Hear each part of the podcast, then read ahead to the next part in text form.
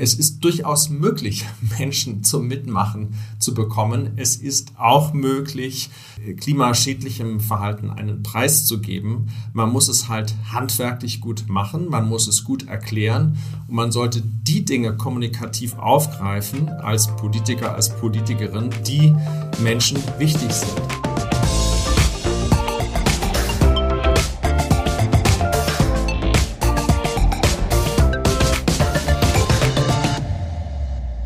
Verkehrswende einfach machen. Der Podcast zur nachhaltigen Mobilität der KEA BW. Wir, die KEA Klimaschutz- und Energieagentur Baden-Württemberg, treiben den Klimaschutz in den Kommunen voran. In diesem Podcast zeigen wir die vielen Möglichkeiten für Städte, Gemeinden und Landkreise, um die Verkehrswende anzukurbeln. Wir erklären Hilfsangebote und zeigen gute Beispiele aus dem ganzen Land. Also rein ins E-Auto, rauf auf den Sattel, Türbereiche freimachen, wir düsen los. Hallo zusammen zu Folge 2 von Verkehrswende einfach machen. Mein Name ist Matthias Schmid und heute soll es hier um die Frage gehen, wie müssen wir diese Verkehrswende eigentlich kommunizieren, dass sie auch klappt. Darüber spreche ich mit einem Fachmann aus dem Bereich Klimakommunikation, nämlich Karel Mohn. Karel Mohn ist Chefredakteur und Projektleiter der Plattform klimafakten.de. Er leitet dieses Projekt seit dessen Start 2011. Klimafakten.de beleuchtet unter anderem das Thema Klimakommunikation anhand neuester wissenschaftlicher Erkenntnisse. Und über diese Erkenntnisse sprechen wir jetzt. Guten Tag, Herr Mohn. Hallo, schönen guten Tag. Herr Mohn, Sie haben im Büro des ehemaligen Bundespräsidenten Richard von Weizsäcker gearbeitet. Da gibt es sicher eine kleine Anekdote, vielleicht sogar zum Thema Klimakommunikation, über die wir, das ja heute unser Thema ist. Eine Begebenheit, an die ich mich äh, besonders farbig erinnere, ähm, spielte in seinem Arbeitszimmer. Es gab damals, als ich bei Richard von Weizsäcker tätig war, eine politische Debatte über die Rehabilitierung von Wehrmachtsdeserteuren. Und ähm, darüber habe ich mit ihm gesprochen. Mich interessierte seine Meinung dazu. Und da ist er sehr, sehr heftig geworden, ungewöhnlich heftig weil diese Frage, dieses Thema einen neuralgischen Punkt bei ihm traf. Ähm, er hatte einen Bruder, der in den ersten Kriegstagen äh, schon gefallen ist. Der war Soldat in Polen. Ich habe da gemerkt, äh, wie sehr diese persönliche traumatische Erfahrung äh, ihn da angerührt hat. Und ähm, um jetzt einen Bogen zu anderen Debatten und zum Thema Kommunikation, auch zu Klimathemen zu schlagen, ähm, kann man sich vielleicht vorstellen, es gibt halt äh, Dinge, die Menschen sehr berühren, die sehr das betreffen, was ihnen wichtig und wertvoll ist. Und wenn man diese Punkte anrührt, äh, dann gibt es heftige Reaktionen. Nun ist die Debatte über Kriegsdienstverweigerung und Desertion sicherlich anders als Klimadebatten, aber äh, es geht immer auch um Menschen, die Themen auf sich beziehen. Und ähm, ich glaube, das ist wichtig im Kopf zu haben. Und auch beim Thema äh, Klimawandel beziehungsweise ähm, Klimawandelanpassung oder Verhinderung kann es ja dann durchaus auch mal heftig werden. Ja, die Heftigkeit der Diskussion, das ist etwas, äh, von dem viele Menschen berichten, die sich im Klimaschutz engagieren. Das macht ihnen durchaus zu schaffen, weil sie ja davon überzeugt sind, für etwas Richtiges und Wichtiges einzutreten. Und damit muss man erstmal umgehen können. Und das ist auch, denke ich, ein wichtiger Punkt in der Auseinandersetzung über Klimakommunikation, dass man verstehen, einordnen kann, was beim Gegenüber ausgelöst wird. Und das sind eben oft Dinge, die man so nicht voraussieht und die jetzt auf einer rein sachlichen Ebene vielleicht auch erstmal gar nichts mit dem zu tun haben, worüber man gerade spricht. Ja, dann, dann, hoffen wir, dass wir da heute auch einen Teil dazu beitragen können, dass die Debatte vielleicht in Zukunft etwas weniger heftig ist. Herr Mohn, ich würde gerne einsteigen mit unserer Einstiegskategorie. Normalerweise haben wir zwei Gäste in unseren Podcast-Folgen. Heute sind Sie alleine. Deshalb haben Sie die Ehre, beide Einstiegsfragen, die normal auf zwei Gäste aufgeteilt werden, heute zu beantworten. Die erste Kategorie heißt die Frage der Fragen. Was ich von Ihnen wissen möchte, was wollen denn von Ihnen so gut wie alle Menschen wissen? wenn Sie mit ihnen über Klimakommunikation sprechen? Also ein Thema, das sehr viele sehr intensiv beschäftigt, ist das Auftreten von Falschaussagen, von Desinformation, von Verzögerungsargumenten in Klimadebatten. Viele Menschen fühlen sich dadurch sehr herausgefordert, wenn ihnen das begegnet, ob das im persönlichen Gespräch oder bei Social Media sonst wo ist, äh, und sehr in Frage gestellt.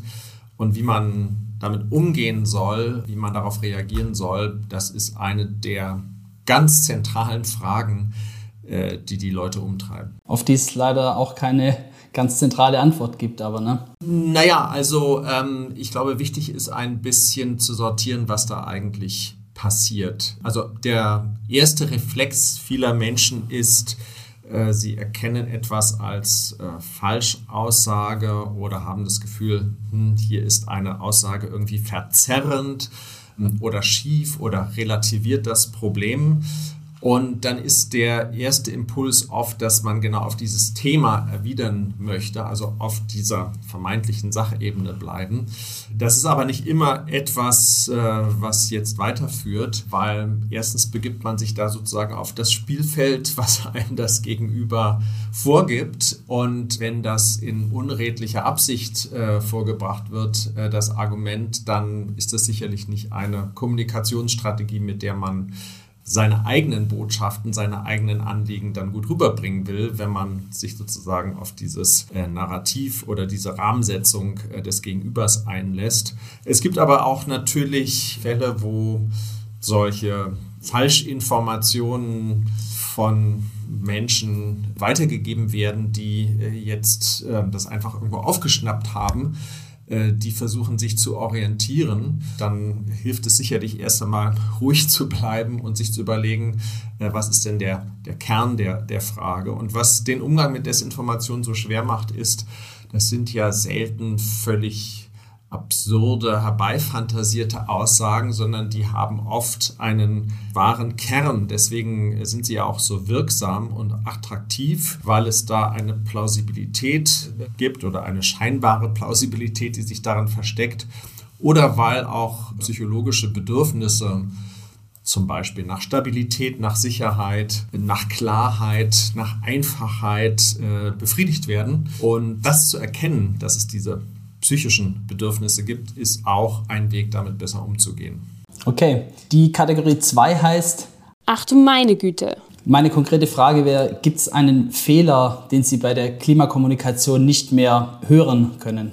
Also ich versuche da ruhig zu bleiben und entspannt, aber es gibt etwas, was äh, tatsächlich mich ärgert oder worüber ich immer wieder stoße und äh, ich würde sagen, ein besonders folgenreicher Fehler ist es, die Besorgnis der Gesellschaft und auch die Bereitschaft von sehr, sehr vielen Menschen zu Klimaschutz, das zu unterschätzen.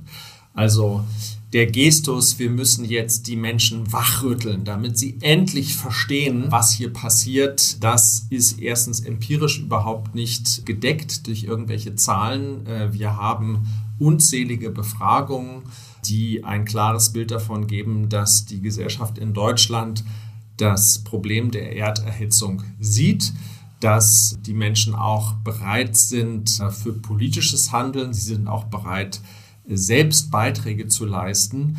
Das heißt, die Annahme, wir brauchen jetzt hier so eine Art Mobilisierungsschub, die führt nirgendwo hin. Das ist auch, glaube ich, keine Vorstellung, die sehr hilfreich ist, dass so ein Moment des Wachwerdens, so eine Katharsis oder so eine plötzliche Wandlung von der Gesellschaft oder von einzelnen Menschen man erwarten könnte. Ganz im Gegenteil, es sind ja viele einzelne, manchmal auch kleine Schritte, die notwendig sind.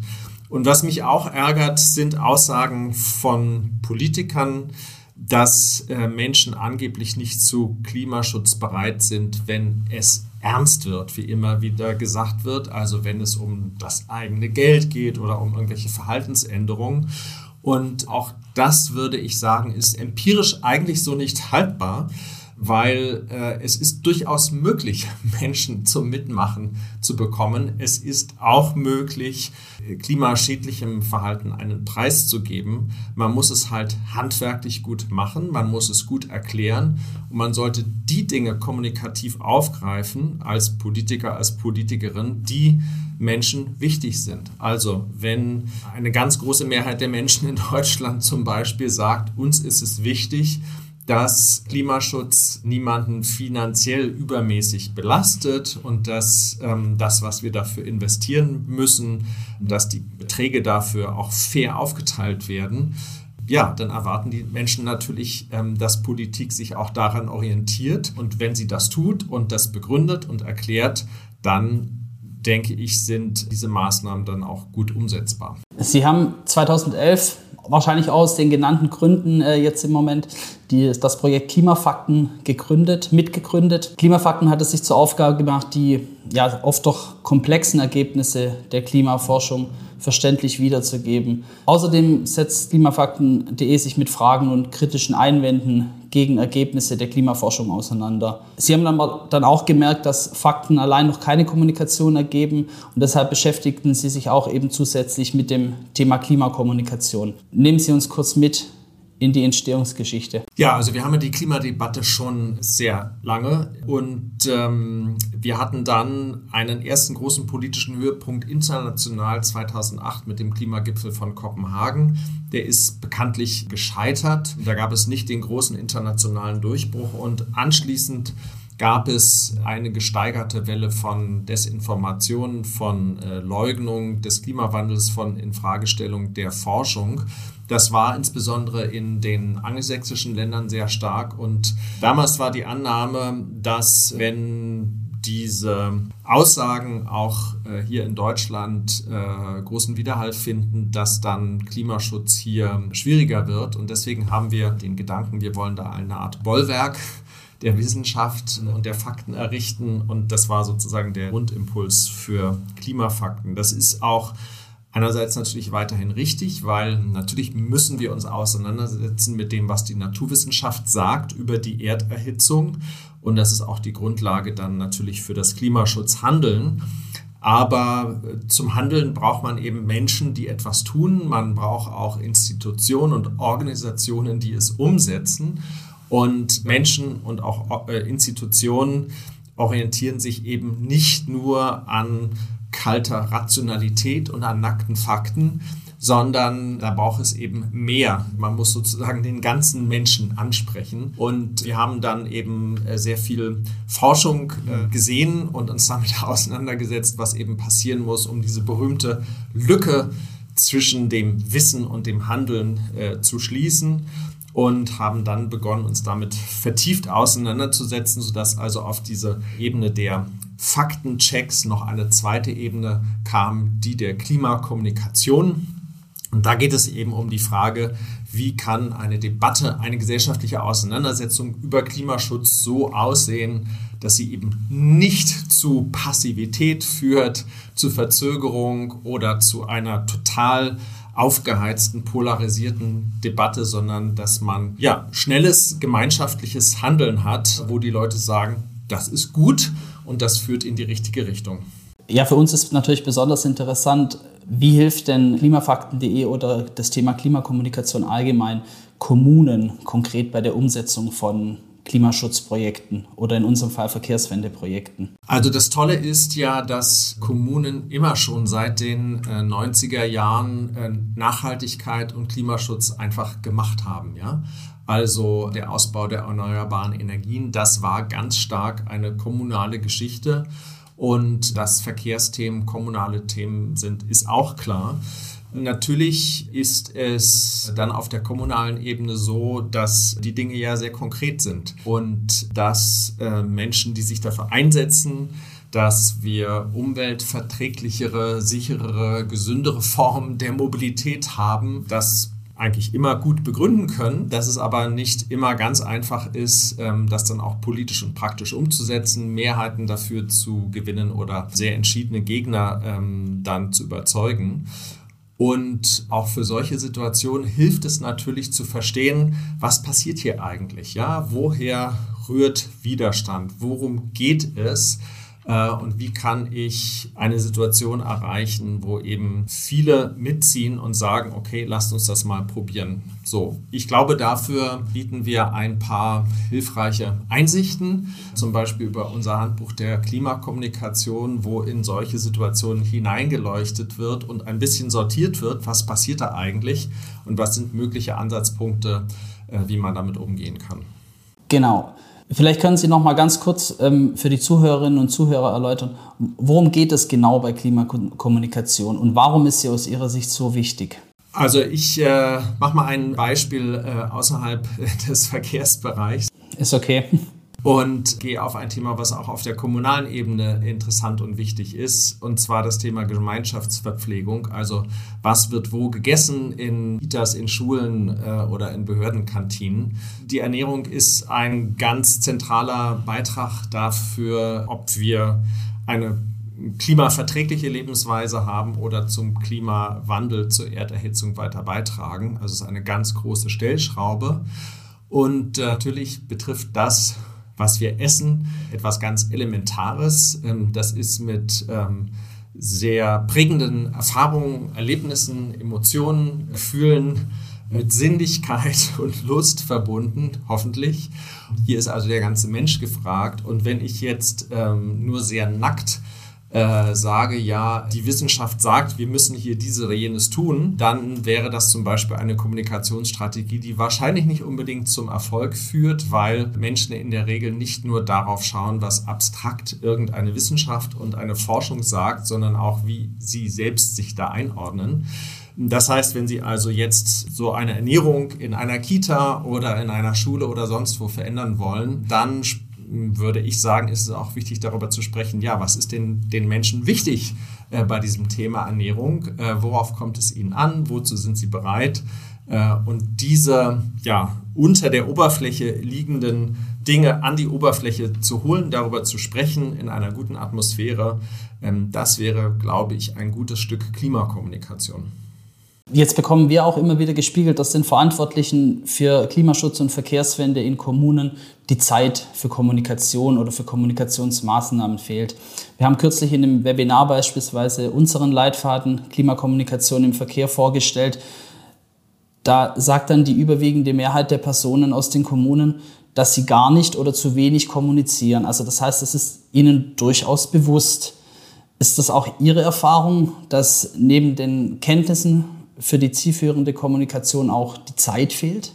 Also das kann ich eigentlich nicht glauben, dass es ein Zeitproblem ist. Das ist es allenfalls, wenn man Kommunikation als etwas äh, betrachtet, was hinterher noch obendrauf äh, gepfropft werden muss. Ich glaube eher, dass es eine Haltungsfrage ist. Also wenn ich eine, äh, will ich einfach drauf loslegen und meinen Plan durchziehen und sehe mich dann mit einer Wand von Widerständen konfrontiert, äh, und versuche dann hinterher das durch Kommunikation zu heilen, ja, das würde vielleicht dann so länger dauern, aber das ist sowieso der falsche Ansatz. Ich will das mal mit einer Gebäudesanierung vergleichen. Also wenn Sie hochmotiviert loslegen, alle möglichen Sachen umbauen, Fenster erneuern, überall Dämmplatten anschrauben und sich dann wundern, dass es trotzdem zieht oder die Energierechnung hoch bleibt, dann zeigt das eben, dass das vielleicht nicht der richtige Weg ist.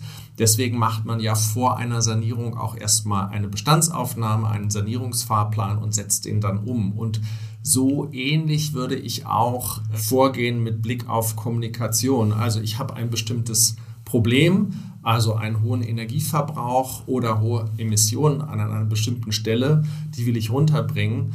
So, und dann ist es wichtig, sich anzuschauen, wer ist da betroffen, ja, wer ist beteiligt äh, wessen Anliegen will gehört werden, mit wem muss ich reden, wen will ich an meiner Seite haben. Und eine solche Analyse, würde ich sagen, ist Teil von Kommunikation, äh, dass man ergründet, äh, was sind die Anliegen, Interessen, äh, Wünsche der Beteiligten und wie kann ich damit umgehen. Da gibt es eine Sachebene, also kann ich die kompensieren oder kann ich mit den Leuten äh, verhandeln darüber, dass man einen Ausgleich findet. Aber es geht auch um kommunikative Aspekte. Also wird das, was Menschen wichtig ist, wo Sie sagen, darauf kommt es mir an, wird das auch in dem, wie man darüber spricht, aufgegriffen und wertgeschätzt. Insofern ist Kommunikation also nichts, was hinterher obendrauf kommt, sondern was ich von Anfang an mitdenken und mit einplanen muss. Ja, genau. Beim Thema Kommunikation denken vermutlich die meisten auch zuerst an Reden. Die andere Seite der Kommunikation ist aber natürlich auch das Zuhören. Wann, wo und wem sollten denn Mitarbeitende in Verwaltungen und Kommunalvertreter besonders gut zuhören? Ja, also wir sind sehr stark in diesem Sendeimpuls oft und der ist auch äh, sehr stark gelernt, auch dadurch, wie in der Gesellschaft äh, in den vergangenen Jahrzehnten äh, die Klimadebatte geführt wurde. Oft haben uns ja Menschen aus der Wissenschaft erklärt, das ist das Problem, das müssen wir tun und jetzt setzt es bitte um. So, die andere Seite und die besonders wichtige Seite ist eben das Zuhören und das ist einerseits komplex, andererseits äh, sehr einfach, weil bei jeder Klimaschutzmaßnahme kann man sich anschauen, wer ist hier beteiligt, wer ist betroffen und kommen die Sichtweisen, Perspektiven der Beteiligten und Betroffenen zu Gehör. Ja? Äh, was wollen die? Was ist denen wichtig? Wenn man das weiß, würde ich sagen, ist das schon die halbe Miete. Dann kann man damit nämlich auch umgehen und versuchen, Antworten darauf zu finden. Ja, danke schön. Lassen Sie uns inhaltlich noch ein bisschen tiefer einsteigen. Sie hatten vorhin schon mal das Handbuch von klimafakten.de angesprochen. Das Handbuch basiert auf sozialwissenschaftlicher Forschung über Klimakommunikation. Es ist sehr umfassend, aber vielleicht können Sie kurz umreißen, was in diesem Handbuch steht. Ja, also das Handbuch schaut sich erstmal an, was passiert denn alles bei Kommunikation. Das heißt also, äh, wer ist beteiligt, wie wird gesprochen, was ist mit Gefühlen, äh, in welchen Kommunikationskanälen und Arenen sozusagen wird kommuniziert, was bringen Menschen mit, also was haben sie für Wertvorstellungen, aber was haben sie vielleicht auch für Erfahrungen oder welche Normen, also welche Regeln des gesellschaftlichen Zusammenlebens erkennen Sie an. Und zu jedem dieser großen Themen äh, gibt es ein Kapitel in diesem Handbuch, also beispielsweise Emotionen. Ja, das Thema Klimawandel löst ja starke Emotionen aus. Das, kann, das können Ängste sein. Das ist auch ein großes Thema, also der sogenannte Katastrophismus. Ja, äh, wir lesen sehr beunruhigende Nachrichten äh, darüber. Und die Frage ist jetzt für jemanden, der dann konkret Klimaschutz machen will, muss ich das nochmal reinholen ins Bewusstsein? Benutze ich das als Keule, um zu sagen, ja, jetzt müsst ihr aber hier Klimaschutz machen? Und äh, das Handbuch schaut sich eben an, was sind da Strategien, die zum Erfolg führen? Was sind Erfahrungen? Was sagt auch die Forschung, also die äh, Verhaltensforschung? Die Kommunikationsforschung oder die Psychologie dazu, wie mit den Gefühlen von Menschen umzugehen ist. Also es gibt für jedes dieser großen Themen ein äh, Kapitel in dem Handbuch und das Handbuch ist erstmal ziemlich dick, aber so ein Kapitel sind dann 40, 50 Seiten. Und ich glaube, weil das ja so heftig ist, was oft in Klimadebatten passiert, ähm, lohnt es dann auch wirklich gut zu verstehen, was passiert hier eigentlich und wie sind andere damit umgegangen und äh, welchen Weg haben sie gefunden, damit Debatten dann nicht entgleisen. Genau, wir von der KABW haben uns jetzt kürzlich dann ja an einer etwas kürzeren Version, äh, an einer 28-seitigen Version eines Leitfadens Klimakommunikation im Verkehr versucht. Ähm, darin werden 16 Botschaften eben vermittelt, die dann auch mit Beispielen und weiterführenden Informationen diese Botschaften untermauern sollen. Ich hatte kürzlich die Möglichkeit, Herr Mohn, Ihnen den Leitfaden mal in die Hand zu drücken. Jetzt bin ich mal mutig und frage um ein kurzes Feedback zu diesem Leitfaden. Also ich finde das toll, dass Sie das gemacht haben und ich glaube, Sie haben genau das Richtige gemacht. Denn es ist ja die eine Seite, ähm, sich mit den ganzen Grundlagen der Kommunikation zu beschäftigen, auch den teilweise etwas modischen Begrifflichkeiten wie Framing oder Narrative, die da immer wieder so als Zauberformel genannt werden, äh, sich damit auseinanderzusetzen und da auch vielleicht ein bisschen theoretisches Fundament zu bekommen. Aber dann, wenn, ich sag mal, jemand, der jetzt äh, kommunalen Klimaschutz im Mobilitätsbereich macht, wenn diese Person dann in die Praxis geht, wenn die in eine Gemeinderatssitzung äh, hineingeht, dann braucht sie ja nicht nur theoretisches Grundlagenwissen, sondern auch praktisches Handwerkszeug.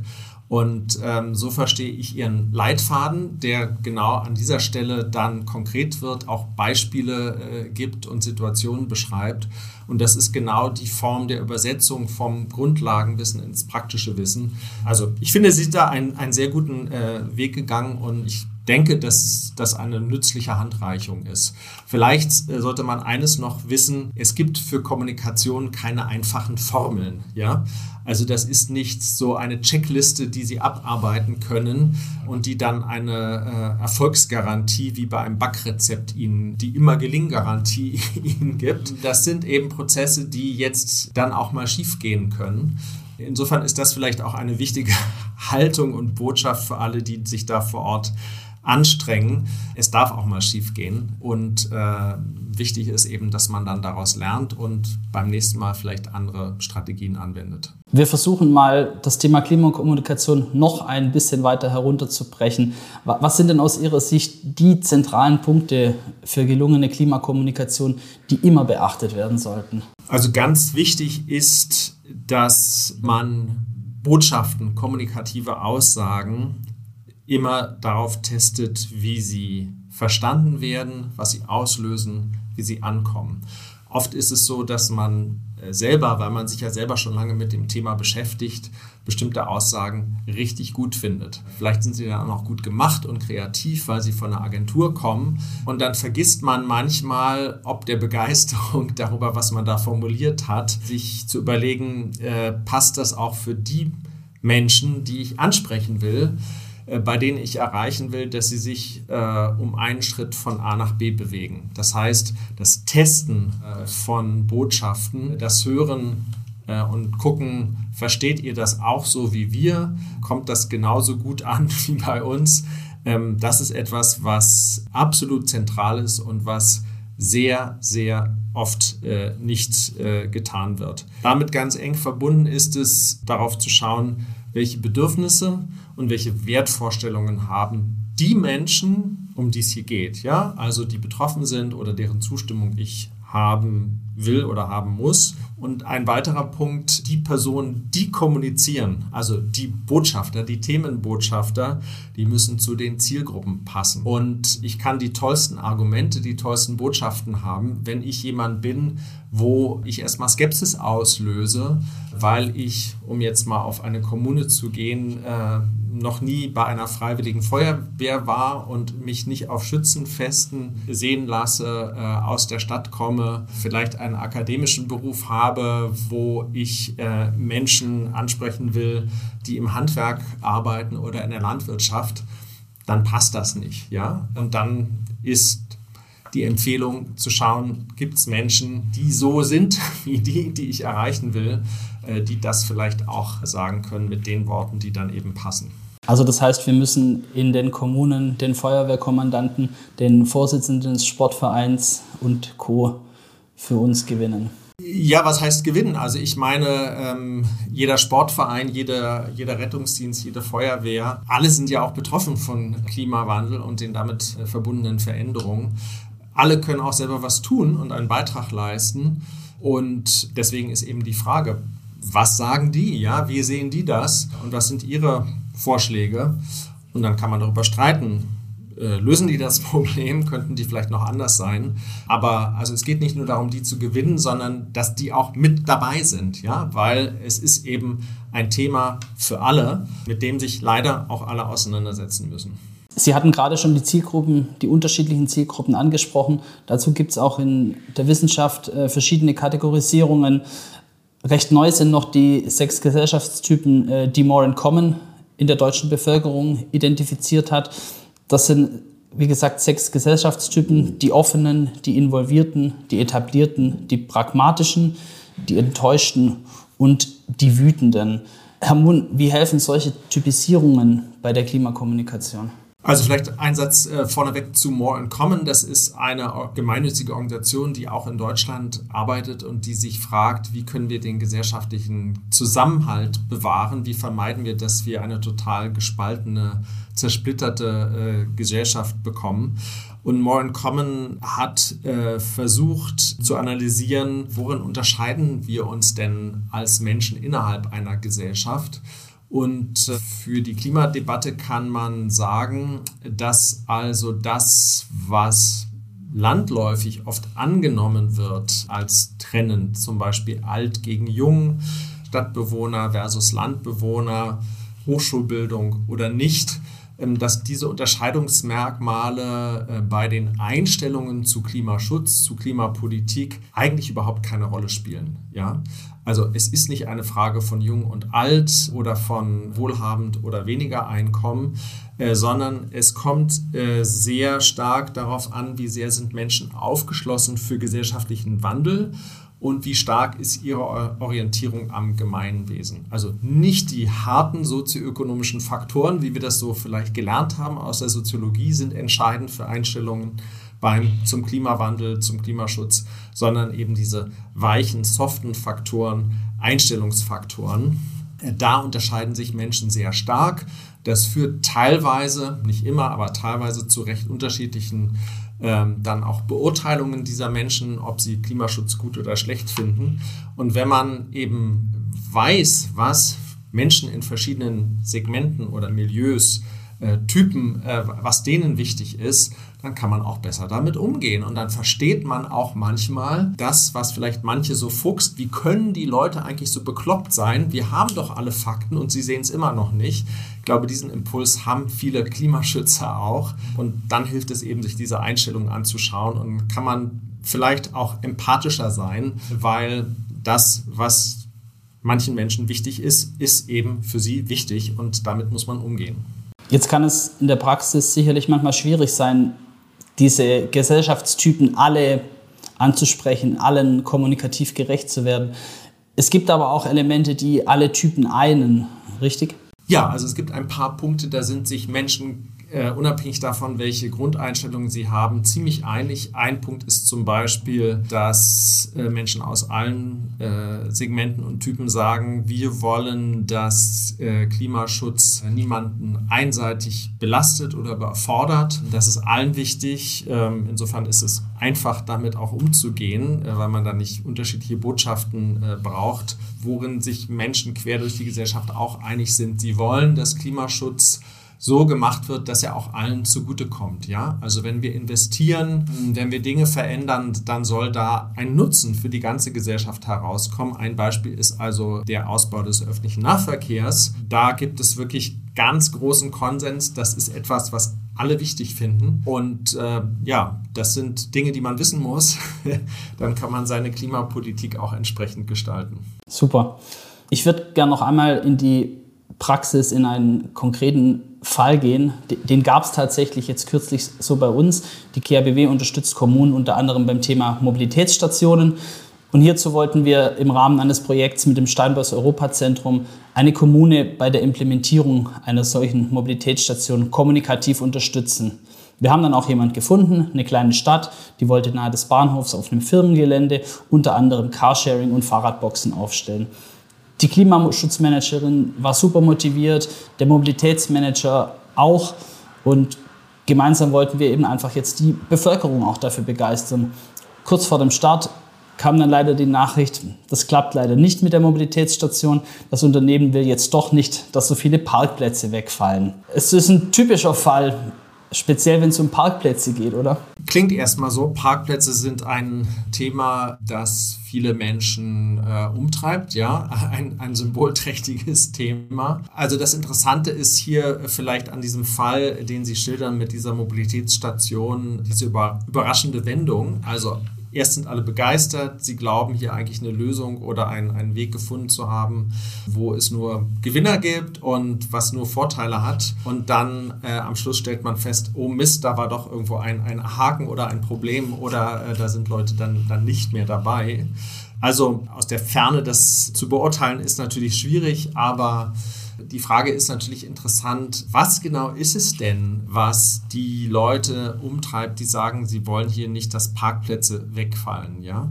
Das muss ja gar nicht äh, bedeuten, dass sie jetzt per se gegen Klimaschutz sind. Die sind vielleicht auch dafür, dass äh, andere Verkehrsformen als jetzt das Fahren mit dem eigenen Auto dass das gefördert wird. Aber vielleicht haben sie die Sorge, dass sie dann ihren Alltag nicht mehr bewältigen können. Ja? Dass sie in einem dicht getakteten Tagesablauf, dass sie den nicht mehr bewältigen können, dass sie die Kinder nicht rechtzeitig von der Schule abholen können. Vielleicht sind es solche Beweggründe, die hier eine Rolle spielen und für die man Lösungen finden kann. Ja, also das würde mir dazu einfallen. Ja, das wäre dann wieder die Leute im Alltag abzuholen, ein wichtiges Thema hier. Also ähm, vielleicht kommt dann der Widerstand auch daher, dass Leute sagen, okay, sie fühlen sich nicht gerecht behandelt oder manche müssen mehr tun als andere. Ja, also verstehen, was, was die Leute umtreibt. Natürlich ist es auch wichtig, dann auch mit einer gewissen Entschlossenheit und Entschiedenheit äh, an die Dinge heranzugehen und auch zu sagen, worum geht es denn? Ja, und auch zu begründen, auch wenn das hier vielleicht nur eine Mobilitätsstation in einer kleinen oder mittelgroßen Kommune ist und vielleicht manche Leute sagen würden, ja, ist das denn wirklich wichtig? Ja, es ist wichtig, weil Klimaschutz besteht eben aus unendlich vielen einzelnen Maßnahmen und es gibt nicht den einen großen äh, Schalter, den man umlegen muss. Okay, Bevor wir zum Abschluss äh, kommen, Herr Mohn, möchte ich noch kurz äh, mit Ihnen über eine Kampagne äh, bzw. eine Aktion im Rahmen einer Kampagne sprechen, die das Ministerium für Verkehr in Baden-Württemberg kürzlich gestartet hat. Da hat die bekannte Illustratorin Katja Spitzer 15 Meilensteinkarten mit den ersten großen und kleinen mobilen Entwicklungsschritten von Kindern entworfen. Mit diesen Karten sollen und können werdende und frische Eltern diese Momente einfach feiern und teilen. Das ist so die Idee dahinter? Ich habe schon gehört, Sie finden die Idee ganz gut. Also ich finde, da sind einige Dinge wirklich gut gemacht und äh, mir gefällt besonders gut dieser eine Satz, der lautet Zitat, Ihr erwartet, also ihr, äh, die Eltern, die hier angesprochen werden, ihr erwartet zu Recht vom Staat, dass die schweren Aufgaben, die die Klimakrise uns allen stellt, gelöst werden. Wir brauchen gute Antworten darauf, wie wir zukünftig leben wollen. Deshalb arbeiten wir daran, gute und wirksame Rahmenbedingungen für eine klimafreundliche Mobilität zu schaffen. Das ist ein zentraler Satz in dieser Kampagne. Und ich finde den gut, weil er nämlich eine zentrale Erwartung aufgreift, die Bürgerinnen und Bürger an Klimapolitik haben, nämlich dass ähm, der Staat handeln muss und dass wir gute und wirksame Rahmenbedingungen äh, schaffen. Also diese Erwartungen der Menschen hier direkt anzusprechen und daraus ein Mandat zum Handeln abzuleiten und zu sagen, ihr wollt das, wir machen das, das finde ich eine gute Haltung, weil die ja auch ein Stück Verantwortlichkeit transportiert. Also ich finde das gut gelöst. Super, vielen Dank. Zum Abschluss, Herr Mohn, möchte ich einfach nochmal die in Anführungsstrichen Top-Botschaften von Ihnen hören, sprich äh, das Gespräch noch einmal in aller Kürze zusammenfassen. Dazu würde ich Ihnen zwei Fragen stellen, äh, beziehungsweise zwei Sätze, die Sie dann gerne beenden dürfen. Satz 1. Wir sollten uns Zeit für gute Klimakommunikation nehmen, weil. Weil gute Klimakommunikation berücksichtigt, dass es eine große Bereitschaft gibt zu Klimapolitik, die aber nicht als Blankoscheck verstanden werden darf sondern wo man schauen muss, wie sagen Menschen, dass Klimapolitik gestaltet sein soll. Zum Zweiten berücksichtigt gute Klimakommunikation, dass Menschen sehr verschieden sind und dass es auch keinen ganz direkten linearen Weg gibt vom Wissen ins Handeln, sondern dass es wirklich sehr viele Faktoren gibt, die äh, die Klimadebatte beeinflussen und die auch Klimahandeln beeinflussen. Und die kann man sich alle anschauen und auch gezielt adressieren. Satz 2 wäre, auf keinen Fall sollten wir dagegen. Also wir sollten nicht Klimakommunikation etwas als etwas verstehen, das wir delegieren können an PR oder Agenturen. Wir müssen das schon selber wissen, worauf es ankommt und auch selber tun. Zweitens, die Zielgruppe, alle gibt es nicht. Menschen sind verschieden und brauchen verschiedene Formen äh, der Kommunikation. Und was mir besonders wichtig ist, wir sollten auf keinen Fall uns daran abarbeiten, was die Gegner von Klimaschutz sagen oder auch denken, dass die wichtigste Aufgabe daran besteht, die zu widerlegen. Das ist eine Gratwanderung, weil ich ja auch sage, wir müssen ernst nehmen, was Menschen sagen, wenn sie gegen Klimaschutz sind. Wichtig ist mir wirklich, dass wir uns daran nicht abarbeiten und aufreiben. Ich möchte dann auch gerne nochmal meine wichtigste Erkenntnis des Gesprächs wiedergeben. Sie sagen ganz kurz gefasst, Herr Mohn, Menschen sind bereit für, für den Klimaschutz, auch für die Verkehrswende, wenn man richtig kommuniziert und sie richtig mitnimmt. Kann man das so stehen lassen? Absolut. Das ist eine sehr schöne Schlussbotschaft. Sehr schön. Mit dieser würde ich mich dann gerne von Ihnen verabschieden und für das Gespräch danken. Ich danke Ihnen. Viel Spaß bei Ihrer Arbeit. Danke, ebenso. Tschüss. Tschüss. Ja, eine Blaupause für richtige Klimakommunikation kann uns leider, leider auch Karel Mohn nicht backen, weil es diesen einen Weg einfach nicht gibt. Wir müssen bei jeder Idee für jedes Vorhaben aufs Neue darüber nachdenken, wie wir zielführend kommunizieren können.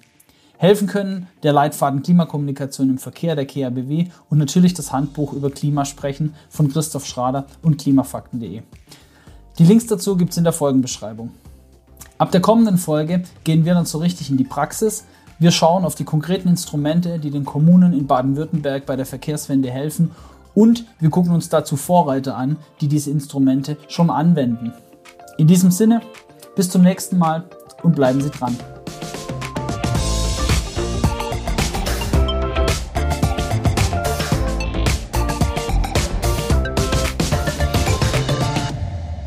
Verkehrswende einfach machen ist ein Podcast der KEA Klimaschutz- und Energieagentur Baden-Württemberg GmbH.